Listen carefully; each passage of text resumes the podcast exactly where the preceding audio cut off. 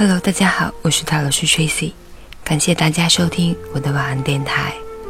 接下来和大家分享，你都还没拼命努力过，就在怪世界不公平了。之前网上有个问题，你最努力的时候是什么样子？答案很多，我看着看着就想起小茹了。小茹家庭条件不怎么好，不是很能融入 S 城这种超一线城市的氛围。其实看一个人的经济条件很简单，宿舍的姑娘用三百块的香水觉得很便宜，但小茹用的是三十块的那种。小茹成绩不算好，但是目标很明确，就是要找到好工作。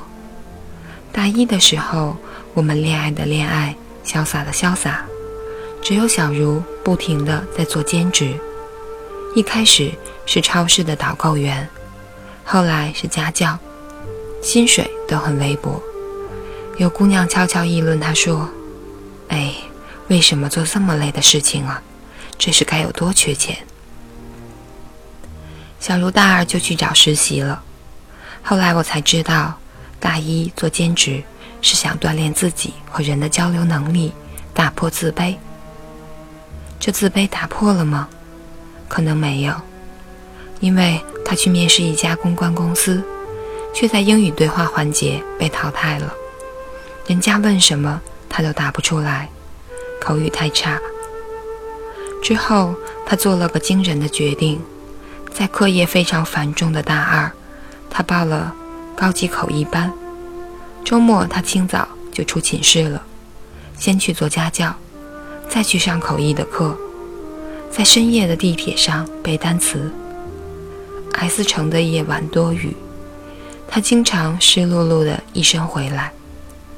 很晚了，难免会弄出一些声响，还要开着灯学习一会儿，因此被舍友排挤。后来高级口译的考试时间近了，他没条件租房，又不想每次打扰室友，就通宵在自习室里看书，没几天感冒了。他一边吃药一边喝咖啡，硬是把口译笔试教材来来回回过了三遍。每天早上还在操场晨读。后来他终于通过了另一家很不错的公关公司的面试。他们同寝的一个姑娘爸爸是公司董事，一个电话就让女儿去一家国际公关公司实习了。他向我讲起这件事的时候。我都替他觉得心酸，他却没说什么。前几天在作者群里聊，大家有个特别赞同的说法：那些一下爆红的人，都是特别想红的。就拿最近被批评的很惨的萌咪来说，在他写出那一篇大众熟知的《致见人》之前，他在传统媒体从事了十余年的写作。也在网络上坚持发表着文章，很多人叹息他一红过后，文章的风格就被市场扭曲了。我从不了解以前的他，这个暂且不谈。但我始终觉得，没有几十年在新闻或写作摸索的基础，对读者心理的把握不会那么准确。不管这种把握被哪种方式写出来传播。甚至被人诟病。有好多小姑娘私信给我说：“我写的这么用心，为什么没人看啊？为什么我就红不起来？那个红起来的某某写的一点也不好啊，是背后有人包装吧？这一点也不公平。”我一般都回复：“你坚持多久了？”得到的回答通常是短短的数月而已。这个社会把我们浇灌得非常浮躁，名利场里天天有人撞上一劳永逸的好事。现在就连十六七岁、世界观没长成的小姑娘，也知道红了就有数不尽的奖赏。一夜爆红最好，生活一下子可以迈进高好几级的阶梯。可是他们一面嫉妒着平步青云的所谓的幸运儿。一面又只付出寥寥的努力，还没有真正的挥洒大把汗水，迎风向前走过，就知道开始眼红那些双手颤抖摘到桂冠的人，就让自己滑落成不被命运眷顾的怨妇。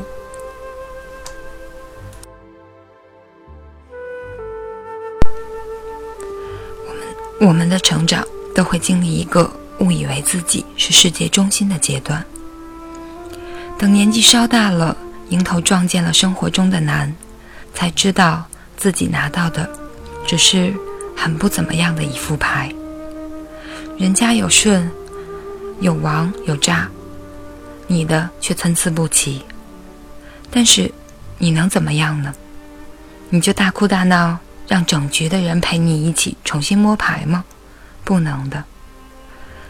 你还是要硬着头皮打下去，就像我刚刚举的例子，就算有人通过关系拿到了跟你一样的实习机会，就算有人是没本事、纯粹靠包装红起来的，你除了愤愤不平，也别无他法。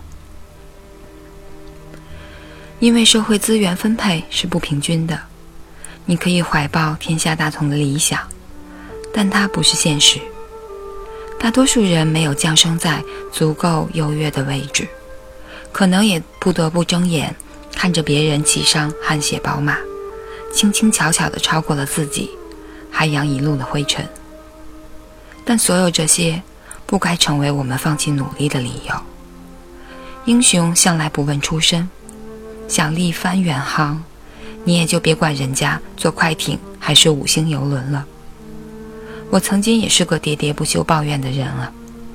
我在自己某篇广为流传的文章里说，有的人坐拥一切，但我还要拼了命的努力，才能换来一个普通的人生。但是现在我觉得没有关系了。不公平真的不可怕，可怕的是你在斩获成就前就已经被不公平打垮了。可怕的是你再也不相信了。不相信它是勤勉的努力，在任何一个时代都有它无可取缔的意义。在文章开头的那个小茹，毕业后留在了 S S 城奋斗，听说已经当上了部门主管，当然依然在为落地生根加着班，依然每天挤空气浑浊的地铁，但他有朝一日会过上梦寐以求的生活。我一直是这么想的。世间事向来崎岖坎坷，有一种真正的英雄主义是：明白了这流着血的真相，依然愿意一路踏马扬鞭，披荆斩棘，把属于自己的领土一点一点夺回来。就算人家在温暖的房间里伸伸手就能够到的东西。我们也要翻山越岭，才能气喘呼呼地敲开那扇门，也仍愿意骑上后院不脚尖的老马，去跑这一场。人生艰难如此，愿你我都能保留这般赤子之心。文章作者陈大力，感谢大家收听，我是大老师 Tracy。晚安，好梦。